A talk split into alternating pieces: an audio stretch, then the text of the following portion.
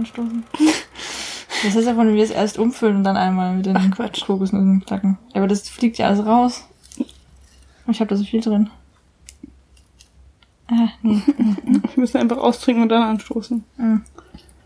Mm. Mm. Ah, Also doch Shotschalen. Oh, Echsen. Mm.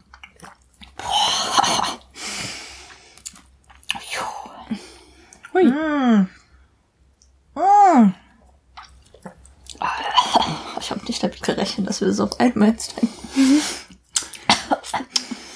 Ex oder Hete. Okay, auf gut. Mm. Ah.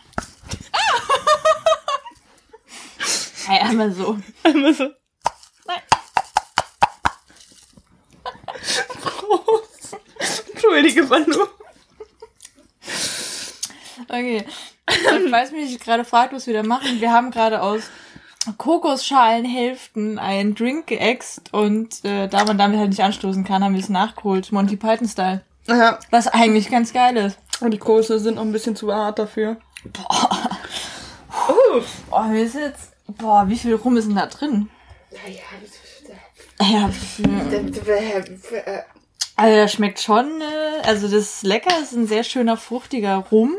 Wir Aber es ist halt rum, rum. Wir haben den, den ersten. Fehler gemacht, den man als Barkeeper macht und niemals machen sollte. Ja. Kein Eis. Aber äh, das Ding ist ja, ähm, Dadurch schmeckt das intensiv. wenn es gerade so heiß ist, wir haben jetzt ja irgendwie, was waren es, 36, 37 Grad oder sowas gehabt, da soll man ja auch nichts Kaltes trinken, weil der Körper dann der Meinung ist, dass er wieder aufheizen muss und dann wird einem ja quasi noch wärmer, weswegen wir uns gedacht haben, mh, mal leckeren Rumdrink in Zimmertemperatur. Der ist auch tatsächlich immer noch Der ist lecker. lecker, das ja. ist ähm, ein- Overproof? Mit? Genau. Hat das einen Namen sogar? Ja, das hat einen Namen. Warte. Äh, Dear Blue. Oh, Oh ja. Nein, Jacques. Blue Jack. Ein Blue, Blue Jack. Jack. Ähm, das ist ähm, Plantation Overproof, der sehr lecker ist und den man auch, köstlich. also den kann man wirklich bei Zimmertemperatur Ja, trinken. Man ist merkt lecker. nicht, dass es ein Overproof ist. Oder zu Deutsch gesagt, Strohrum. ähm, mit äh, Limette, Ananassaft, Maracuja-Saft, Kokosblütensirup.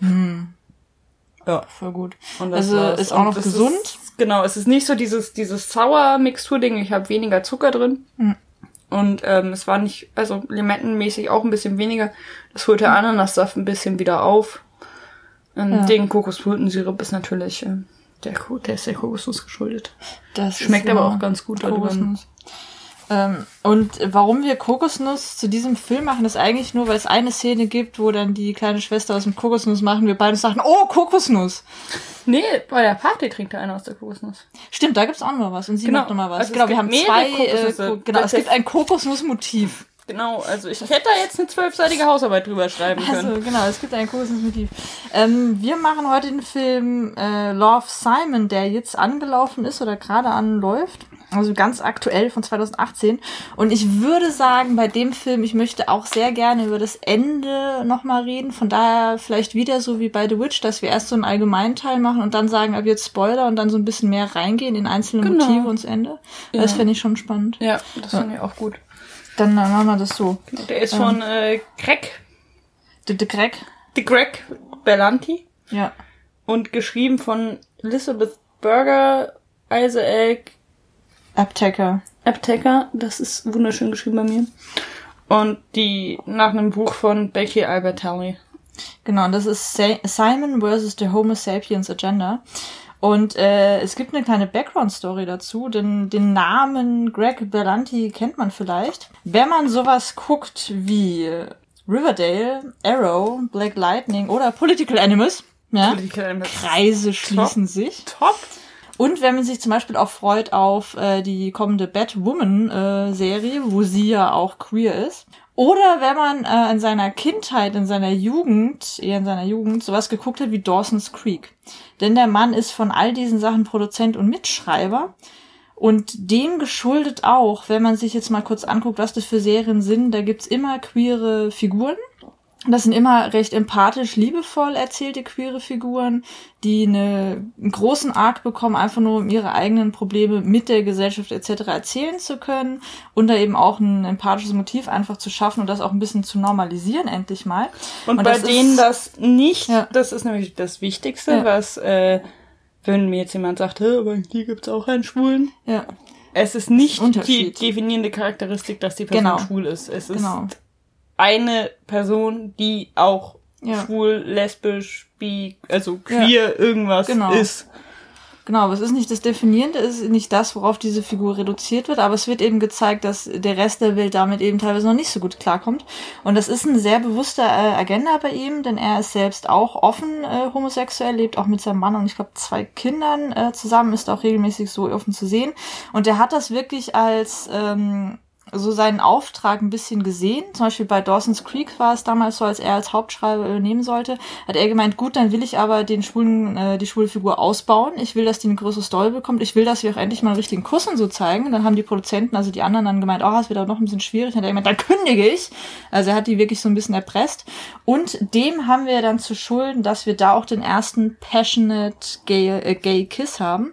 Denn es gab zwar schon 1991 im Fernsehen bei LA Law eine Szene, wo eine äh, Polizistin, die bi ist, dann mehr so aus kurzem Stunt-Moment und auch wirklich, es war auch so genauso geplant als Stunt quasi für die Ratings, eine andere Frau küsst, die aber straight ist. Also es ist eher so ein kleines Statement, so eine Aussage, nicht wirklich eben ein Kuss-Kuss. Dann gab's ja in Roseanne gab's so was ähnliches, wo Roseanne dann geküsst wird in einer Bar von eben auch einer ähm, befreundeten Homosexuellen.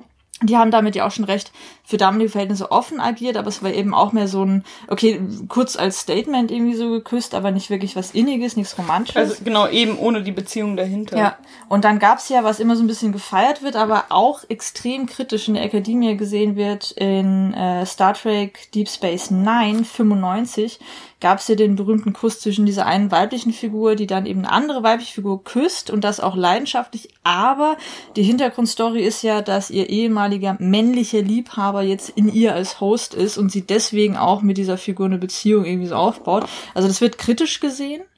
Und den ersten wirklich leidenschaftlichen Kuss zwischen zwei Männern, die das positiv gezeigt wurde, die wirklich in einer Beziehung waren, wo es wirklich was tiefergehendes war, das war tatsächlich 2000 erst. Boah. Dawson's Creek. Boah. Und das musst du mir überlegen. Und 2001 folgte dann eben Buffy the Vampire Slayer mit wunderbar Willow und Tara, die dann ja auch eine richtige Beziehung hatten, was über längere Episoden wirklich gezeigt wurde. Eine schöne Beziehung, Ja, und das normale, gute so Beziehung. innig und Ja. liebevoll, also ein bisschen weniger Screentime, weil nicht die Hauptprotagonistin, aber ebenso innig und so viel Aufmerksamkeit und so viel gezeigt Ja. wurde, wie halt auch bei den männlichen Beziehungen. Das ist super bei Buffy. Genau. Das ist richtig Ich muss auch sagen, dass ein, dass ich äh, bisher meistens einen, einen guten im Sinne von ehrlichen, offenen und nicht ähm, sensationalized, Ja. sensationalisierenden Umgang mit äh, Homo oder Homosexualität beziehungsweise Queerness Ja. hauptsächlich in Serien erlebt habe. Es gibt Filme, die das gut machen, aber das Problem ist, dass, oder für mich ein Problem Ja. ist, äh, dass es dann halt ein es, ist, es wird immer gleich da reingepackt. Es ist auch bei Love Simon ist das erste Take gay. Es Ja. wird immer Brokeback Mountain, schöner Film, Gay. gay. Und vor allem dann zeigen wir Leute, die schwul sind in einer Zeit, wo man das noch nicht sein durfte konnte oder beziehungsweise die die queer sind, ähm, wo das ein hauptsächliches Problem ist und klar ist es schlimm mit dem Hate und so oder AIDS-Filme oder Ja, ja. es ist immer immer ein, ein gleich ein Drama, so. immer problematisiert. Es ist selten oder halt so ein Künstlerklitsche. Ja. Aber es ist selten einfach ein Aspekt dieser Person, wo ich das äh, sehr zu schätzen weiß und was mich, weshalb ich äh, diese dieses Spin-off auch, auch sehr mag, ist Torchwood. Da fängt es an mit Mhm. Stimmt. ähm, äh, Jack Harkness, Ja. äh, der einfach er ist ein Alien und fickt alles, was safe, Ja. sane, consensual und nicht bei drei auf den Bäumen ist.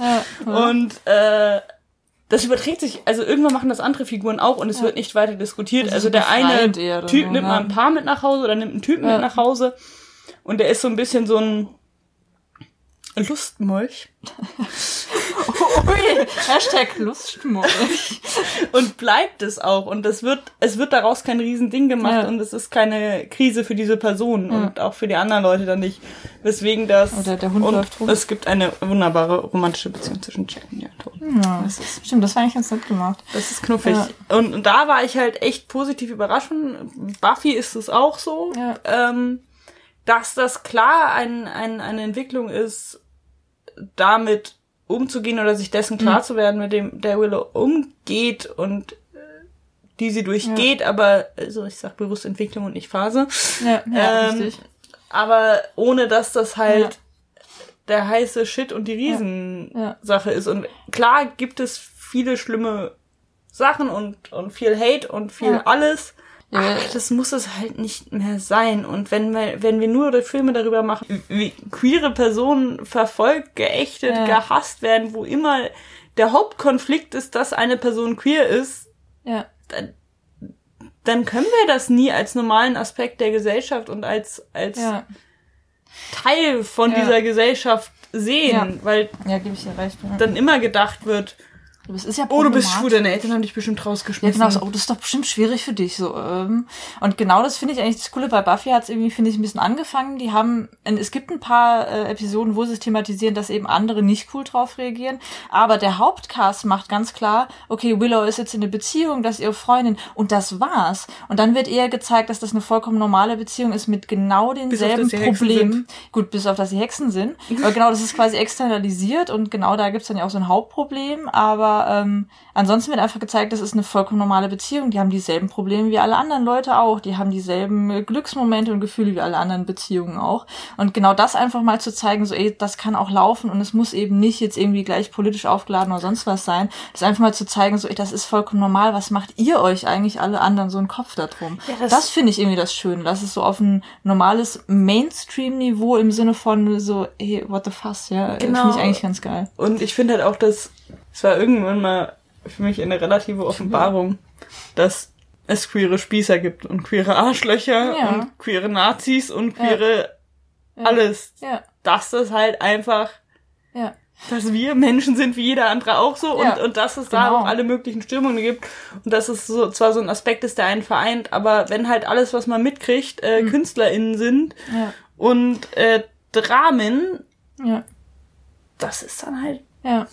Und ich muss sagen, ich finde das auch das Coole ähm, an Love Simon, weswegen in meinem queeren Teil des Internets, äh, der auch so Ach so, du hast es abgefallen sektionalisiert, die dürfen sich nicht begegnen. Nein, nein, ich die wollte- müssen nein. hinten sitzen im Bus. Nein, das nicht nur. Das ist halt der Teil, der komplett explodiert ist, als dieser Film angekündigt wurde, als er dann rauskam etc. Und da wird er immer dafür gefeiert, ey, es ist endlich im Mainstream angekommen. Und das ist was, äh, was ich ganz wichtig finde, war, um es mal kurz zu sagen, ich glaube aber jeder hat es mitbekommen, jede, jeder, jede hat es mitbekommen. Ähm, auch vom Trailer ist die Story ziemlich eindeutig. Wir haben hier einen jungen äh, 17-jährigen der vollkommen normal ist, so wie alle anderen auch, letzte Jahr seiner Highschool und der aber ein großes Geheimnis hat, er ist nämlich schwul und hat einfach Probleme, sich zu outen und lernt dann über eben indirekte Beziehungsweise nicht Kommunikation. mal so wirklich Probleme. Er möchte es gerade noch Genau, nicht. er, er fühlt sich da noch nicht bereit dazu und er denkt sich auch, warum eigentlich, was auch vollkommen berechtigt ist und lernt da eben über indirekte äh, E-Mail-Kommunikation einen Schulkameraden kennen, der eben auch schwul ist und die kommen da ins Gespräch und mhm, das ist so ein bisschen die Story, darum geht's dann. Und was jetzt eben das Schöne ist, was ich auch echt cool fand an dem Film, Simon, der eben Hauptprotagonist, ist kein typischer Klischeeschwuler. Also was man oft sieht, es gibt wie gesagt verschiedene Strömungen eben in den ganzen homosexuellen, insgesamt queeren Identifizierungen. Ähm, und da ist jetzt etwas, was sich dann Hollywood gerne mal rausgepickt hat, immer natürlich die, der Stereotyp der Tucke. Oder der Theater Gay. Genau, also dieses total überzogen und klar, das gibt es auch, aber das ist eben nicht alles. Und hier haben sie eingenommen, wirklich ein vollkommen normaler, komplett durchschnittlicher Teenager, vielleicht ein bisschen in die alternative Richtung, weil halt die Mutter auch sehr liberal ist und so. Aber halt einfach man sieht's nicht. Er ist nicht so gemacht, dass man direkt merkt, ja klar ist der schwul. An einem und, wichtigen Punkt ja. googelt er auch How to Dress Gay. Ja, und das wird irgendwie auch schon so aufgegriffen, von wegen so, äh, Leute, das ist jetzt nicht so stereotyp, dass die immer so und so rumlaufen, sondern es sind eben vollkommen no normale Menschen durch alle Bevölkerungsschichten, durch alle äh, Kleidungsstile, durch alle Interessengruppen etc. durch. Und das finde ich hier allein schon so cool, dass es hier mit einem vollkommen durchschnittlichen Teenager begonnen wird. Und dann geht's natürlich ein bisschen darum, wie die ganzen Leute reagieren. Ähm, und es ist quasi so ein bisschen eine Coming-of-Age und Coming-out-Story, würde ich jetzt ja. mal so sagen. Ähm, dementsprechend auch vom Narrativ her sehr simpel. Also es ist jetzt nichts Überraschendes dabei, aber ich muss sagen, er ist trotzdem schön erzählt. Er hat teilweise echt gute Dialoge drin, finde ich. Und äh, er ist sehr, sehr befriedigend von den Emotionen her. Also ich gebe zu, dass ich bei eins, zwei kleinen Monologen dann eher vielleicht auch mal so ein bisschen Tränen in den Augen hatte. Ich war zwischendrin ich mir dachte so, sehr gerührt, weil mit so einem Familienkitsch kriegt man ja, mich halt. Ja, das, das war bei mir auch so. Ja. Und äh, genau, und das Ende ist auch äh, sehr, sehr befriedigend. Ja, und ich finde das äh, sehr auszeichnend an diesem Film, dass es halt nicht die ist jetzt nicht negativ gemeint, nicht die krasseste, krasseste, nicht Krass. die krasseste Story ist, nicht ja. die, die interessanteste, absurdeste Figur. Genau. Dass es tatsächlich sich ziemlich nahtlos in diese ja. Teen Coming of Age Movies ja. einfügt und der Haupt Konflikt ist ein sozialer und der liegt nicht in seiner äh, genau. sexuellen Orientierung begründet, sondern ja. in einer Spannung, die sich daraus ergibt, und das dass er auch sehr noch nicht gemacht. out ist. Das war sehr elegant ja. gemacht ja. und dadurch ist es halt so ein Highschool-Film, wo halt dieser, also er hätte auch ein anderes Geheimnis haben können. Genau. Er hätte auch keine Ahnung. Die Rosen vom Nachbarn verbunden, ich weiß es nicht. Vielleicht irgendwas schwerwiegenderes, aber aber es ist so ein ja, es hätte alles Mögliche sein können. Es hätte können. alles Mögliche sein können und die Konflikte entstehen daraus und nicht aus seiner Orientierung. Ja. Und er ist sich dessen zu dem Zeitpunkt ja. bewusst und sicher. Ja. Was ich auch sehr wichtig, also ist man nicht unbedingt, aber ist äh, für diese Art von Film, für diesen Moment mhm. ganz wichtig, weil man sonst schnell in diese Phasenerzählung reinkommt. Aber das, das wurde auch nochmal aufgegriffen, darauf vielleicht später, damit wir da nicht spoilern. Ähm, noch eine Sache dazu, eben dieses, ähm, dass es nichts an seiner eigenen Identität ändert oder so out zu sein, sondern einfach nur halt quasi eine, eine weitere Information für die Außenwelt ist. Und das ist eben sowas so ein natürlicher Entwicklungsprozess auch irgendwie war. Das war auch der Grund, warum Beltrani überhaupt auf diesen Film kam. Der hat nämlich diese Novel gelesen und hat sich dabei gedacht, oh mein Gott, ich erkenne mich irgendwie voll wieder. Und warum gibt's das nicht als Mainstream-Film? Also er wollte das explizit als Mainstream allgemeinen Teenie-Film haben. Und halt nicht um als eben, genau, Arthouse-Ding, das nicht ja. das Publikum erreicht. Ja. Und das, das fand ich von seinen Intentionen auch sehr wichtig, weil ich habe eine einzige negative Kritik dazu gefunden. Ich bin gestern Abend mal so ein paar Sachen durch durch. Und ich glaube, das war sogar Guardian, ich bin mir gar nicht mehr sicher. Und da ging es darum von wegen, ja, das ist jetzt der Film, äh, den sich die Generation quasi gewünscht hat. Und ich kann sagen, ja, meine Generation und die davor auf jeden Fall. Sowas hätten wir gebraucht, das hätte gut getan. Ich ähm, meine aber, auch, also Entschuldigung, bei mir ja, aber da, da komme ich gleich drauf, da komme ich gleich drauf. Weil der Bogen, den dieser äh, Journalist dann äh, äh machen wollte, war, ja, ja, das war quasi dann wichtig. Aber jetzt ist doch viel zu spät. Ich meine, guck doch mal aus was für einem behüteten Haus der kommt. Der hat doch gar keine Probleme damit. Das ist doch vollkommen normal. Mittlerweile stört sich doch keiner mehr dran. Und ich dachte mir beim Lesen so, sag mal, in welcher Welt lebst du denn?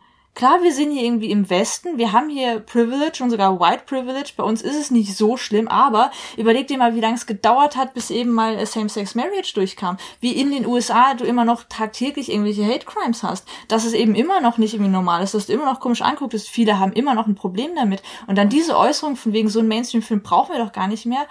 Doch, weil genau was du gemeint hast, nicht so irgendwie so Arthouse-Film, Indie-Film, das waren die Filme, die sowas immer progressiv aufgegriffen haben, aber es gab keinen Mainstream-Film, der einen schwulen Protagonist hat, wo es nicht eben problematisiert wird und es gab vor allem keinen Teenie-Film dieser Art. Das ist der erste. Und wir haben 2018. Und das allein zeigt ja mal, okay, wir kommen jetzt langsam Mainstream an, aber es muss immer noch so thematisiert werden. Das heißt, wir kommen da gerade erst an, wir sind da noch nicht. Und das fand ich so blöd. Dieses, was hat denn der für Probleme, können wir nachher thematisch aufgreifen, ja, ja. weil das ist auch ein großes, ja. großer Aspekt dieses Films. Ich hätte diesen Film auch gebraucht. Ich mhm. habe diesen Film auch gebraucht. Ich habe irgendwann mit 13, 14 angefangen, um verfickt nochmal 1 Uhr morgens äh, Queers Folk zu gucken. Oh, weil das das einzige ja. schwule Fernsehen war, was es zu dem Ja, richtig, und, und ja. hier Little Britain. Ja, das war das stimmt. einzige Fernsehen zur Homosexualität, was es halbwegs gab. Ähm, was irgendwie lief, wo man rankam. Ja. Und ja, man, es gab andere Sachen, aber ich weiß noch, wie wir uns gegenseitig in meiner Freundesgruppe Filme zugeschustert haben, die auch nur annähernd, annähernd irgendwas annähernd in die Richtung haben. Ja. Wenn da eine Umarmung drin war, war das schon so, ah ja, und, und ich habe eine, ähm, ich habe die Gay Cinema Box. Ja, Derer können wir uns auch mal belieben. ja großartig. Die ist äh, lila und ab 18, aber allerdings, nee, ab 16, da ist ein Film drin ab 16. ist lila und ab 18, wie das schon klingt. Und es sind alles, oder es ist vor eine Zusammenstellung von Filmen, die für das äh, queere Cinema äh, wichtig waren. Aber ich habe mir das so angehört und dachte mir bei den meisten so, ja, aber das ist doch kein Schwuler. Also, Ja, das, ist, es. irgendein Drama, wo irgendeine Nebenfigur oder, oder irgendwie Kabarett oder was ist da noch drin, Philadelphia, Ja. so Kram. Also es, die haben da schon bei der Entwicklung mitgemacht, aber es sind halt alte Filme, die wichtig Mhm. für Queer Cinema sind, die aber nicht Queer Cinema sind. Das sind Ja. so, so frühe Ja. Anfänge dessen und das ist nicht, Das stimmt, ja. also, Ja, und wenn es mal irgendwie eine queere Hauptfigur gab, dann ist die ja meistens recht tragisch sogar noch gestorben oder so. Wo du auch denkst, so danke dafür. Ich meine, dass äh, Gay Characters gerne mal gekillt werden, das ist ja bekannt. Gay Death und so. und, und, und oder Sidekicks sind. Ja, also das ist schon bitter. Und ich muss auch sagen, ähm, ich finde den Film auch cool. Ich bin da auch mit einem echt guten Gefühl irgendwie so rausgegangen. Irgendwie war der so ein bisschen elevating auch. Und mein meine große quasi Erziehung in die Richtung war tatsächlich Sina. Weil als ich das als Kind geguckt habe, habe ich auch gemerkt, oh, ich finde Lucy Lawless schon richtig gut. Oh, ich glaube, da ist was. Und allein dann eben Sina und Gabrielle zu sehen, dass die ja eigentlich so eine Art Beziehung eben haben und wie die das führen, das war für mich quasi so, dieser Subtext war extrem wichtig. Und es gab halt auch sonst nichts, wo ich mich irgendwie dran hätte orientieren können. Ich habe mich verdammt auf Subtext spezialisiert. Ja. Also dazu kam dann Also kam, was hat kommt uns zum auch, Film gebracht, auch zur Filmwissenschaft? äh, dazu kam und kommt auch ich, ich greife es liebevoll zusammen unter diesem ganzen Fanfiction-Shit. ja. Weil du halt, weil da ein starker Teil drin ist, gerade mit Slash und so, dass du anfängst, queere Personen, also die, die Stories so umzuschreiben, dass Ja. da jemand drin, drin queer ist. Und da habe ich auch beim Lesen so, dann habe ich erst welche gelesen, wo das ein Riesenthema ist und wo die Personen sich. Ja. dessen erst klar werden müssen und dann irgendwann welche, wo halt die Leute einfach so geschrieben sind und Ja. oder ne, also das nicht Einfach das mal da Riesending mehr ist, ja. weil sich das erste dann irgendwann ausgelesen hatte, das erste Thema. Und so blöd das klingt, das war für mich wichtig, dass es Fall. andere Menschen gibt, die auch diesen Subtext suchen, Ja. dass es andere Menschen sind, die auch der Meinung sind, dass, keine Ahnung, Will Turner und Captain Jack Sparrow zusammen sind oder was auch immer. Mhm. Äh, kann das, ist kein. Subtext mehr. Ich kann das nachvollziehen. Das, ist, das ist, da, Text. das ist da. Es ist durchaus da. Also Ja. man muss sich da, ne? Ja. Und wir Ja, mussten uns ist- das erarbeiten und ich hoffe halt, dass, dass es mehr so Filme gibt und Ja. dass da mehr passiert, dass halt die, die nächsten Generationen das viel mehr im, im Text auch mitkriegen Ja, richtig. und man nicht, weil man einen unvollständigen Sexualkundeunterricht hat, Hm. erstmal durchs Internet erfahren muss, wie gleichgeschlechtliche Paare überhaupt miteinander Sex haben Ja. können. Also das ist verstehe wirklich ich schon halt vollkommen. traurig. Und ich bin nicht so alt, das ist bei mir nicht so lange her. Ja. Äh, Bei mir war das überhaupt gar kein Thema in der Schule. Das hättest du komplett vergessen können. Nee, bei uns war es von den war so. Lehrern abhängig oder Ja, Lehrerinnen und das meine. Lehrerin hat das überhaupt nicht reingenommen. Die haben gesagt, dass es das gibt. Und dann wurde schön Penetrationsgeschichte, Penis, Vagina und bla bla bla erklärt. Und vor allem Vagina nicht Vulva, weil, ne? Ja, okay. Das Also hier Außenbrümmel. Außenbrümmel. Da gibt's doch sowas wie eine Das Klitoris. Deko. Das ist ja lächerlich. Das Deko. Das ist kein Äh, Mensch. So, also das wurde bei uns schon erklärt und auch mit sexuell übertragbaren Krankheiten. Das ist, Hm. wir hatten auch zu, zu, äh, Gay Rights relativ viel und ja, ich habe mich dafür auch interessiert und wir waren bei so Aufklärungszentren und Zentren und das, das war echt ganz gut aufgebaut. Aber halt tatsächlich die Tatsache, dass mir da in der sechsten Klasse und dann nochmal in der achten, so einmal vor Pubertät, einmal während der Pubertät, Ja. Alles Mögliche erklärt wurde und erklärt wurde, was Petting ist, aber mir nicht gesagt wurde, wie Frauen Mhm. miteinander Sex haben können oder Männer miteinander Sex haben können. Ja. Und ich meine jetzt nicht einer im Superman-Kostüm und einer als Xena, sondern Ich möchte dazu sagen, dass das Batman und Robin von dieser einen Gay Pride Ding immer noch eins meiner Lieblingsbilder ist, wenn es um Batman und Robin geht. ja. Ich finde das wunderschön. Eventuell werden wir es verlinken. Oh ja. ähm, Nur nur mal dazu. Sehr hot. Sehr hot. Ich unterstütze das. wunderschön. Aber, aber dass da kein Wort drüber verloren wurde. Ja. Ja, das ist schon bitter. Also ich meine, klar, in dem Moment denken die sich, wir wollen nicht, dass sie alle schwanger werden, aber das, Ja, aber mein Gott, da, genau dafür ist es doch ist sogar besser. und Risiken bei sexuell übertragbaren Krankheiten. Ja, noch besser, ja. Hallo, ja. Ja, genau. Also deswegen, ich finde, dieser Film ist sehr, sehr wichtig und ich finde es, gerade wenn man eben sich anguckt, ähm, wie lange es auch gebraucht hat, bis wir im TV solche Sachen haben. Wir haben 2018 und das ist der erste Film dieser Art. Und das ist schon echt heftig. Und jetzt aber, um auch auf den Film selbst wieder zurückzukommen, es ist sehr, sehr schön erzählt. Ich finde Nick, Nick Simmons, nee, Nick Robinson, ups. Nick Nick, Robinson. Robinson spielt auch echt cool. Ich fand ihn als Simon echt sehr nett. Ich fand insgesamt alle von den jugendlichen Darstellern mega gut. Ja. Die haben super überzeugend gespielt und gerade die Alexandra Shipp, die Abby gespielt hat, die hatte teilweise so eine geile Mimik drauf. Die hatte eher so über ihre Augenbrauen so ein paar Sachen zwischendrin kommentiert und das fand ich so gut gespielt. Also insgesamt der Cast war mega geil. Jennifer Garner mag ich auch sehr, sehr gern. Ich finde, die hat auch echt cool gespielt als Mutter. Also das war alles sehr gut. Wie gesagt, narrativ nichts Überraschendes, eher sehr solide. Ich weiß nicht genau, inwieweit es an der Novel auch eng dran war oder nicht. Das weiß ich nicht. Es war also da nichts Überraschendes, er war aber schön äh, von der Kamera, halt ruhig, nichts irgendwie Außergewöhnliches, aber ist eben auch ein Mainstream-Film. Also das heißt, da war alles komplett immer durch ausgeleuchtet. also man und hat so, sich auch nicht drüber geärgert, so. Genau, es war gefällig, gut. Aber darin eben auch ganz schön. Er hat viele von den Gefühlen und so Dynamiken sehr, sehr schön eingefangen. Er hatte ein paar nette Dialoge, wie gesagt, fand ich drin. Ich fand ihn von der ganzen Story her wirklich sehr nett gemacht. Ich fand, wie gesagt, die Figurendarstellung sehr cool, dass du wirklich einen quasi durchschnittlichen äh, Schwulen dabei hattest, wo man es eben nicht so dieses Klischee Hollywood hast, dass du aber eben auch den Theater, mehr so expressiven äh, Homosexuellen dabei hattest und dass es aber auch mal in die andere Richtung gehen konnte. Also du hattest so ein bisschen so Repräsentation insgesamt drin und insgesamt von den anderen Figuren war es auch irgendwie so ungezwungen jugendlich halt. Es kam irgendwie so recht natürlich rüber, würde ich sagen. Ja, so von und den äh, die haben die Leuten. Familiendynamik ganz, Dynamik ganz Die war sehr schön. eingefangen, ohne sie zu erzwingen. Mhm. Wobei ich da schon ein paar Teenie-Filme gesehen habe. Oh, ich hab Raubzug. Raubzug. Oh, ein, ein Raubzug. Oh, da wird gerade was notiert. Ähm, Und was ich Wurde gut fand, ist, dass sie. Oh Gott, vor lauter. Vor lauter, lauter. Äh, dass sie zum Beispiel ähm, die, bei der, es gibt eine Party und eine, das Film diese Party. Ja, cool und da gemacht. haben sie von gewissen visuellen ähm, Gebräuchen bei Darstellung von Teenie-Partys total abgesehen. Ja. Es gab keine Booty-Shots, gut. keine Zooms auf Getränke, kein öh, hier ist eine Party. Also diese, diese sieben Einstellungen, die bei jeder Mhm. Ja. Teenie-College-Party-Darstellung in Mainstream-Filmen sofort kommen, kamen nicht. Ja. Ähm, es ist zwar auch eine Geschichte über die romantischen Beziehungen dieser Freundesgruppe, aber es wird nicht sexualisiert. Genau. Es ist nie öh, Titten oder öh, Arsch oder guck mal Ja. hier. Also es gibt relativ am Anfang eine Szene, wo Simon den jungen Gärtner beobachtet Oh, das war so süß. und äh, da wird das halt Ja.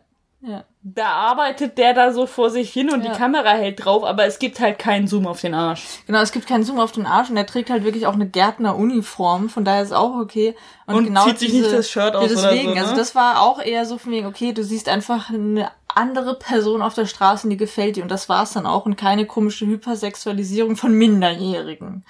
Also das, Ja, der Gärtner äh, ist, glaube ich, Ja feurig. gut, der war feurig, aber insgesamt eben, es war nicht so eine komische Hypersexualisierung, weil was der Film, finde ich, auch gut aufgegriffen hat, in eben deiner, äh, okay, es ist schon Postpubertät, aber in deiner Jugendlichkeit, in deiner Adoleszenz, du hast ja mehr Probleme und mehr, was dich beschäftigt, als eben nur Ficken.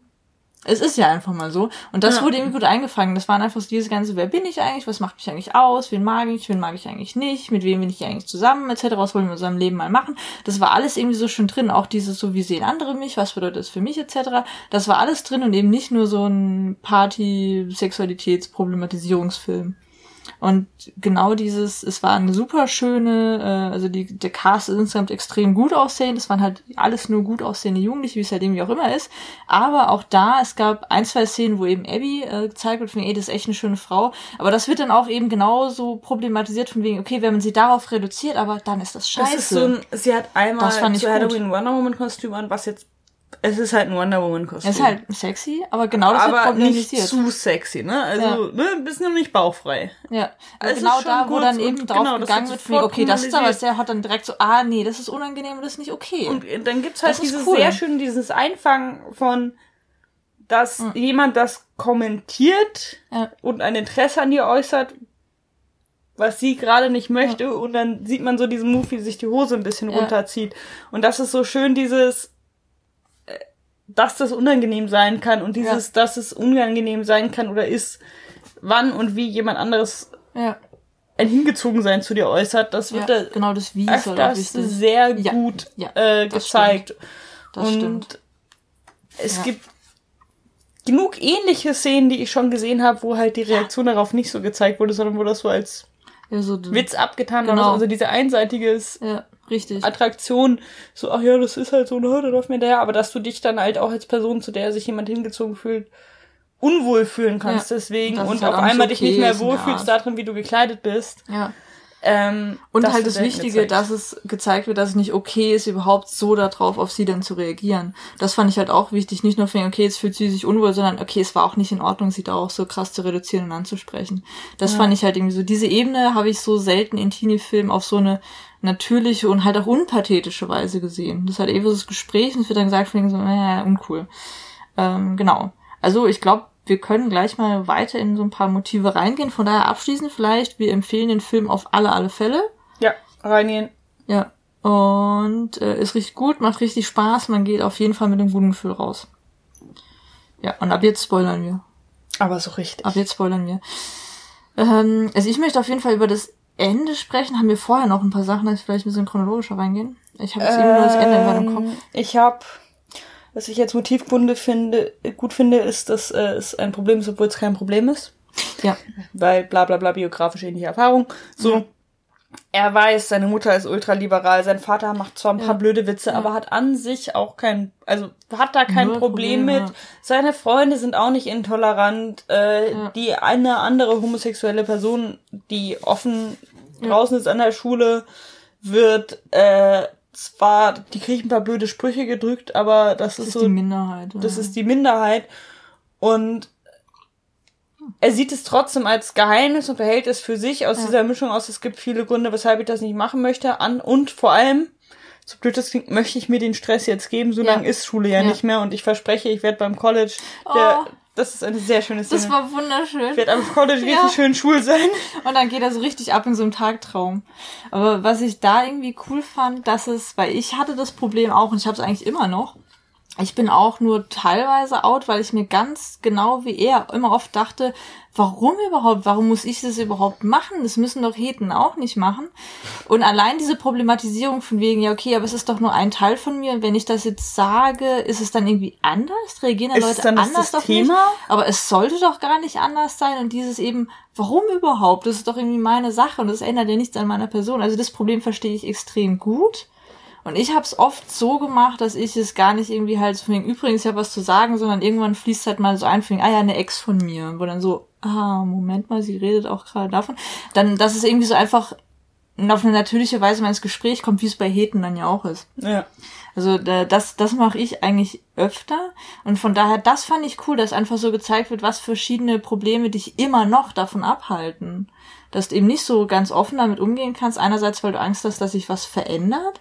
Eben die Frage, gebe ich mir den Stress, weil ich dann eben dauernd auch mit Leuten drüber reden muss, wenn ich das so als Thema bringe. Dann die Frage, warum sollten queere Personen das überhaupt machen müssen? Also warum Ja, andere müssen bei es mir ja war auch es immer die. Frage, so, so blöd das klingt, also das war im, ist oder war im Freundeskreis mhm. irgendwann dann schon mal klar oder nicht ja. klar oder was auch ja. immer. Und. Ich glaube jetzt, so, es hat sich jetzt so diesen Winter so mehr oder, oder jetzt so letzten Monat mehr oder weniger chronologisch erledigt bei mir mit der Familie, das ja. so, aber ich dachte mir da halt immer, ach, was soll ich, wenn, also ne, solange ich das geht dir irgendwie nichts an und solange ich ja. denen jetzt keine Person vorstellen möchte, ist es irgendwie relativ scheißegal. Ja, genau. Und irgendwie meinem, meinem Großbruder habe ich es vor ein paar Jahren mal erzählt und dann kam es halt mhm. irgendwie drauf und der hat das original sofort auch in hm. ich zieh dich mit Dingen auf übernommen. Ja. Ja. Also sehr galant gelöst ja. und, und irgendwie jetzt so im Winter mit meinem kleinen Bruder oder was weiß ich, also so stückchenweise. Ja. Und das war immer die Frage, lohnt sich das jetzt? Geht das richtig, die Person was an? Lohnt sich das jetzt? Und bei mir ist es immer so gewesen, schon sehr, sehr lange, dass bevor ich mir da überhaupt irgendwas bewusst war oder mich ja. Bock drauf hatte, mich damit zu befassen oder ja. ein Label für mich gefunden habe, was ich immer noch nicht so ganz habe, von außen immer Leute meinten, ja, bist du eigentlich?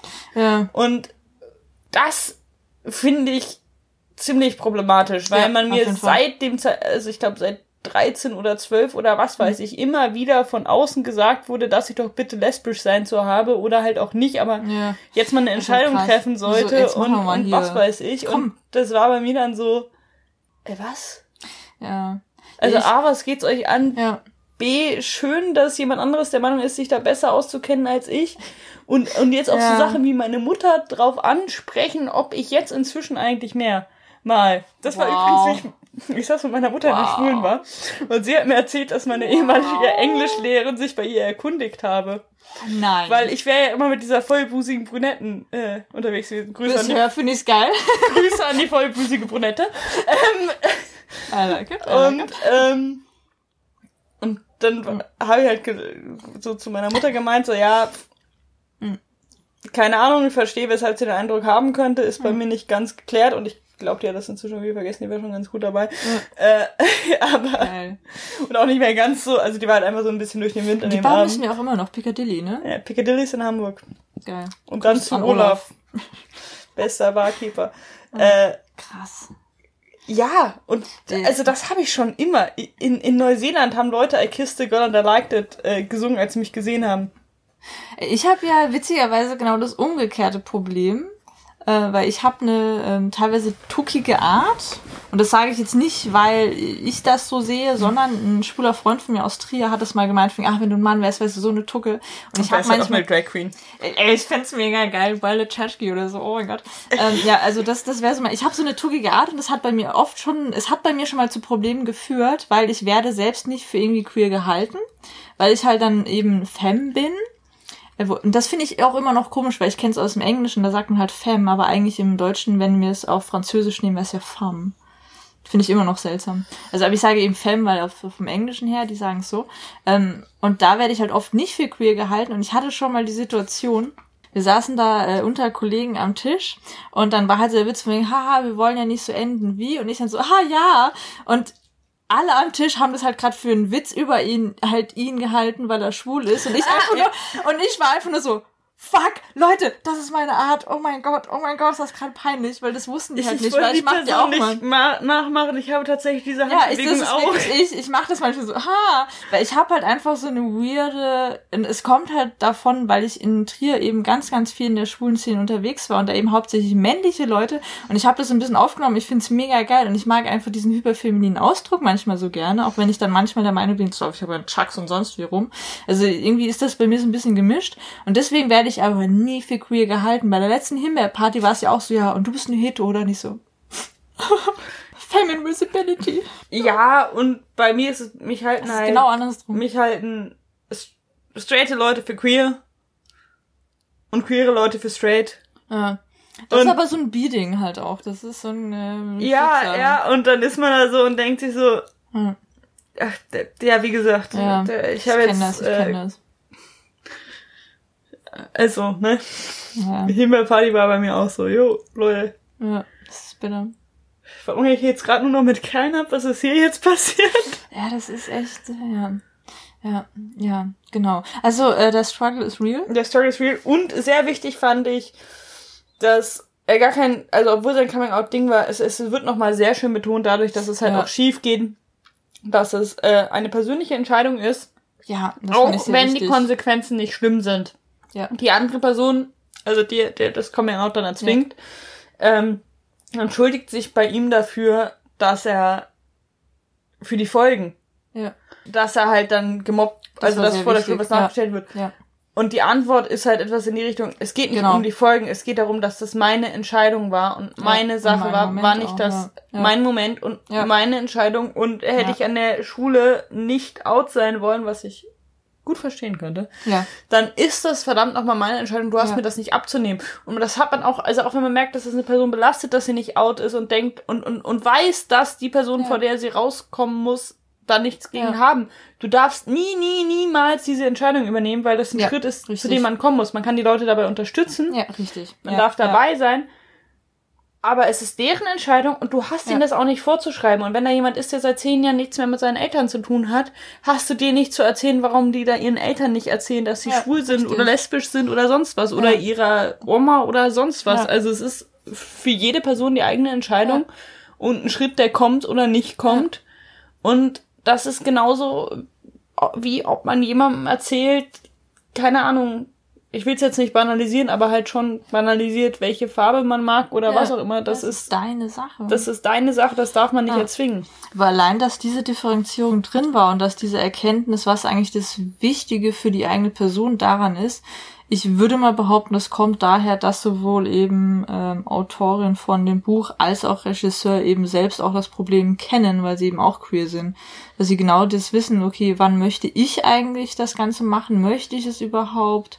In welcher Form eigentlich? Also dieses, dass es für dich selbst ja auch ein gewisser Schritt ist und auch ähm, Relevanz hat und nicht einfach nur um die Konsequenzen geht. Das fand ich auch. Das kommt, glaube ich, schon daher, dass es eben auch wirklich queeres Cinema ist. In dem Ja. Moment. Also, dass die Vorlage natürlich auch so war, aber dass an sich auch queeres Cinema ist, weil genau diese Differenzierung hast du normalerweise eben auch nicht drin. Da wär's nur, für- ich wollte das aber nicht jetzt alles ganz schlimm, sondern so, ey, du hast mir meinen Moment geklaut. Das war meine Entscheidung. Das ist für mich das gemacht. Das Abgesehen fand ich davon, sehr, dass sehr geil. verdammt nochmal, also außer man hat ein gegenseitiges sexuelles, romantisches, sonst was Ja. Interesse aneinander, geht es die andere Person Ja. einen Scheiß an, was dein Gender ist, was du in der Hose rumträgst und Ja. welches Geschlecht du interessant findest. Und das ist einfach, welches, welche, äh, Ja. das ist einfach etwas, man kann das teilen. Ja. Es kann auch ein verbindendes Moment sein, wenn man Ja. das teilt. Man kann sich auch darüber verbinden. Es macht auch Spaß, auf Himbeerpartys zu gehen oder irgendwas, wo halt Queer Visibility ist, Genau. die halt sonst nicht ist. Und wo man halt weiß, dass man safe ist und dass Ja. da nichts angefeindet wird und ja, genau. Da, darum so blöd das klingt, dass man eine Frau anmachen, wenn man eine, als Frau eine Ja. Frau anmachen möchte, Ja. man kein, also Ja, wenn da Signale gesendet werden, dass es wahrscheinlich Signale sind und oder Ja. zumindest eine Offenheit dem gegenüber besteht und Ja. man kann, also man einfach Man kommt halt auf den gleichen Grund wie- kann. äh, Ja. als als Frau Männer anzumachen, weil dann kriegst du halt entweder, also du kriegst ja immer was zurück, entweder so, hm, nee, eher nicht oder Ja. gerne, so, oder, nein, auf gar keinen Fall, aber das ist halt so, und du musst nicht erst diese Hürde der, Ja. könnte die, ist die, könnte die, Ja, genau, was weil, weil gay da ist nur so bedingt ein Ding, ne? sind der Fingernägel jetzt nur deswegen so kurz oder deswegen? Ja, weil ich habe zum Beispiel auch wieder lange. Ja, das ist, äh, die genau. hat also einen Rainbow-Pin da, so- aber ist das vielleicht nur ein Modestatement? Genau, oder ist, oder, oder ist es ja einfach nur Support, weil sie da mit anderen, weil es ist ja immer Gays and Friends, Ja. ne? So, ja. Genau, das ist so ein Ding, ja, äh, genau. Und äh, das was ist auch sehr schön, als, als Simon überlegt, wer sein das ist, fand ich so Blue schön ist, gemacht. das ist das so war ein schön wahnsinnig guter das, Kniff, weil ähm, er, weil er hat ja, ja. quasi die Kommunikation über diese E-Mails und ähm, man sieht ihn lange nicht, bis er so die ersten Ideen bekommt, wer es sein könnte. Und dann sieht man, Ja. also man sieht am Anfang so die Unterarme, Ja, die auch zwischendurch mal die Farbe wechseln. genau. Äh, Das finde ich auch gut. Und wenn er sich vorstellt, dass es die eine Person sein könnte, sieht man diese Person halt immer in dem Kontext das aus der E-Mail. geil gemacht. Das ist geil gemacht, als er einmal denkt, das ist der ähm, Bram. Bram. Dann einmal der Theater. Genau. Dann der. Der Kellner? Der, der, genau, der Kellner. Und als der Kellner auf ihn zukommt und ihn was fragt Ja. und dann doch nur nach Abby fragt, Oh, das ist so ein schöner Moment. Das war so richtig so, oh no. Das kenne ich irgendwoher. Oh, Oder Leute fangen an, dir von ihrer Schwangerschaft zu erzählen und man ist so, oh. Hat nicht geklappt. Moment, Moment. Ja. Moment, Moment, Moment.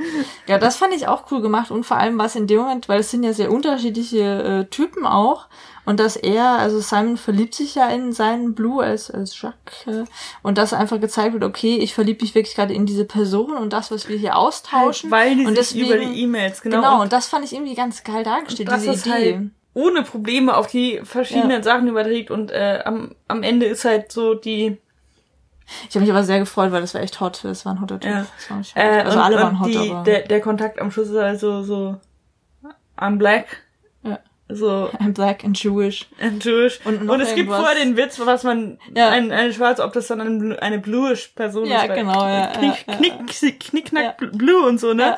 Aber äh, dass, dass es schon passt und, und er dann so, jo, äh, ja, okay, ich Ja. bin halt ich, okay. Und Sch- bei, beim, beim endgültigen Reveal, also Simons E-Mails werden ja geleakt und Ja. es wird offenbart, dass er Simon ist, Mhm.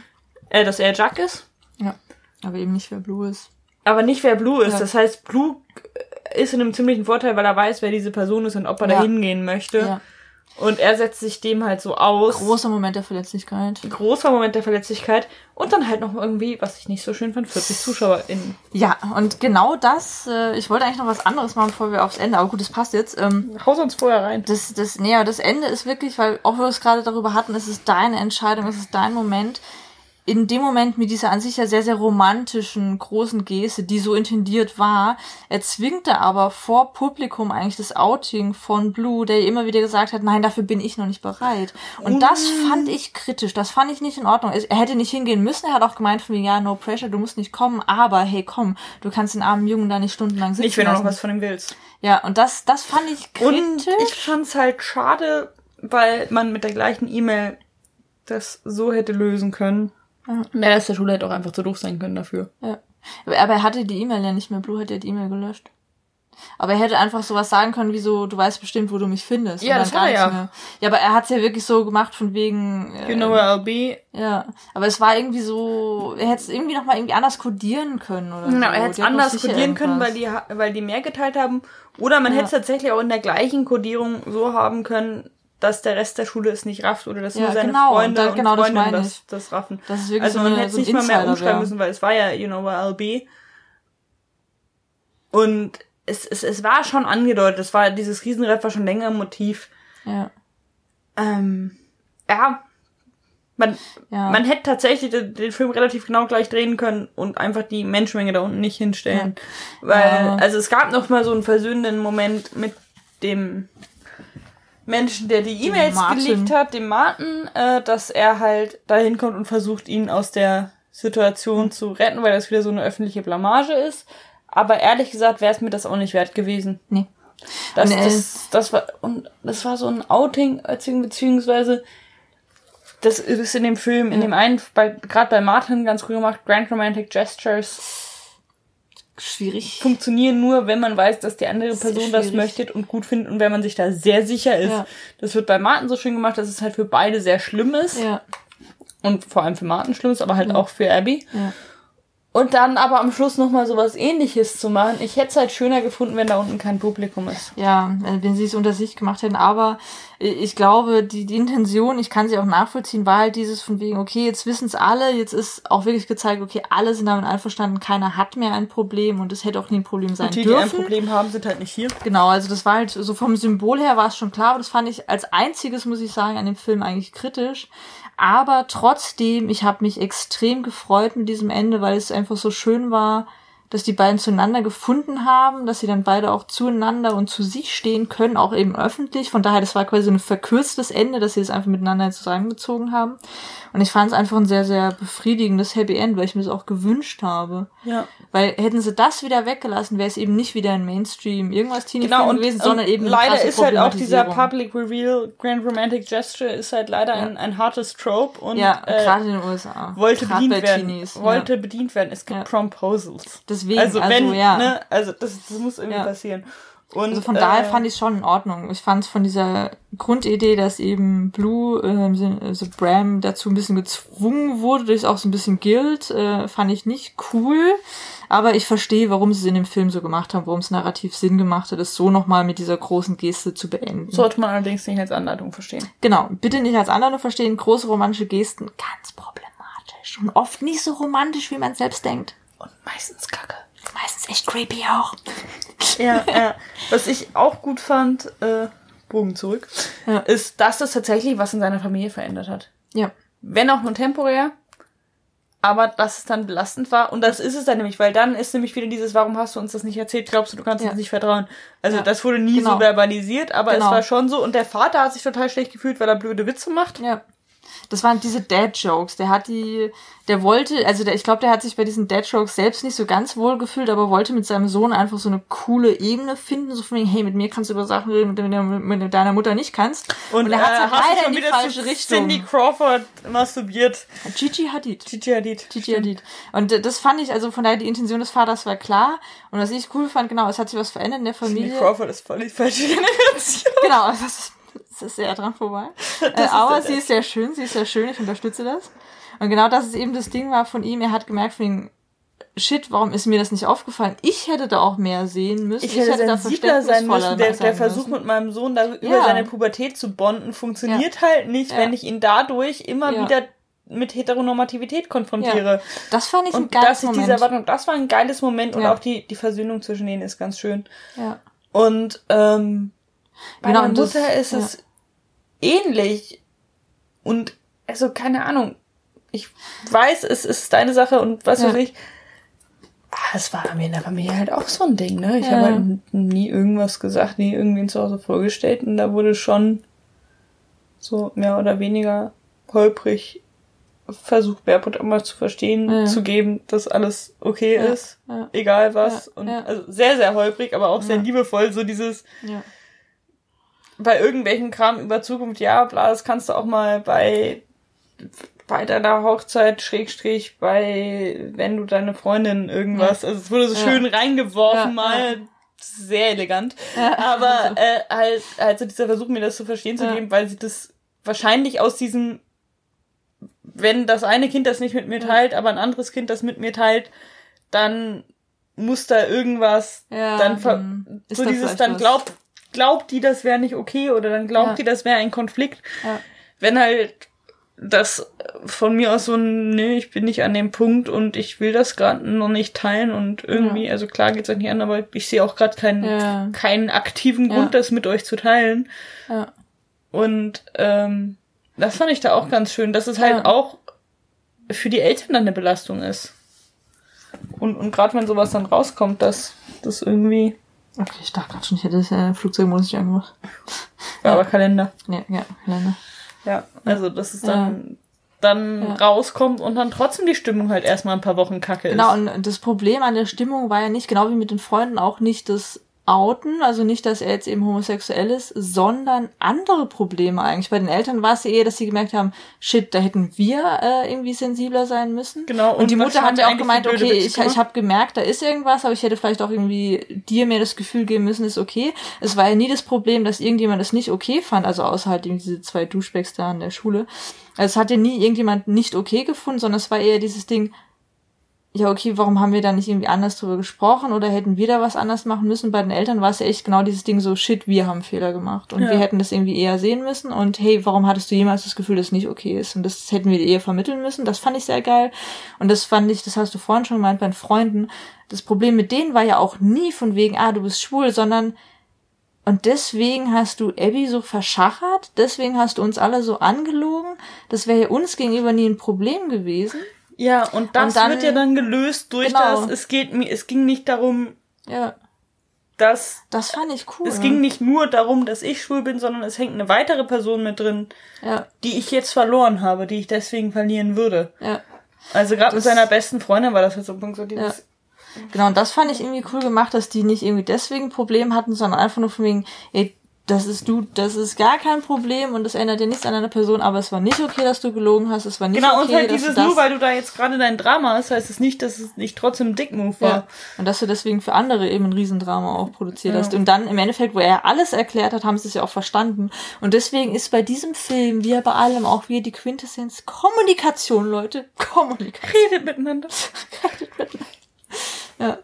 Und wer da irgendwie Tipps äh, möchte und braucht, äh, man kann von niemandem da mehr lernen als von polyamoren Leuten, habe ich das Gefühl, weil die beschäftigen sich intensiv damit. Ja, die haben nämlich dann mit mehreren, also je nachdem, ja. aber ich kenne ja. so Leute, die mit mehreren Menschen Beziehungen haben. Ja. Und da ist Kommunikation das A und O wenn, wenn, also wenn so Fernbeziehungsmenschen eine Stunde am Tag mit ihrem Partner, ihrer Partnerin telefonieren, die machen das vier Stunden am Tag mit vier verschiedenen Leuten. Nicht das mal mehr das, auch Job. das Wie. Auch das, auch das, ja. also das ist halt dadurch, dass es da mehr Möglichkeiten gibt und über ja. mehr kommuniziert werden muss, die können das sehr gut. Ja. Also, also, also deswegen. Po, po, polyamore Menschen, bei denen die Beziehungen gut laufen, beziehungsweise die da ja. geübt sind, die das gut können. Ja denen das auch liegt. Deswegen, also wer äh, Interesse hat an Sachen, so wie kommuniziere ich gut in einer Beziehung, auch wenn man selbst nicht polyamor ist, hat damit nichts zu tun, aber bei den Leuten in den diversen Podcasts, Blogs und Büchern einfach mal gucken, weil genau die beschäftigen sich damit. Und die machen das richtig, die nehmen das richtig auseinander, auch auf einer wissenschaftlichen Ebene. Also das ist richtig cool. Und daher, das gibt dieser Film ja auch wieder so mit. Jo, redet ja. miteinander. Ja. Ja, das war Love Simon. Richtig guter Film, sollte man auf jeden Fall sehen. Ja. Ja. Ich glaube, wir haben jetzt eine super lange Folge, 55 Minuten. Gott. Aber okay, dann machen wir nächste Woche einfach keinen. Wir haben uns wieder nicht vorgestellt. Ich war übrigens die Madeline. Ich war die Lauren.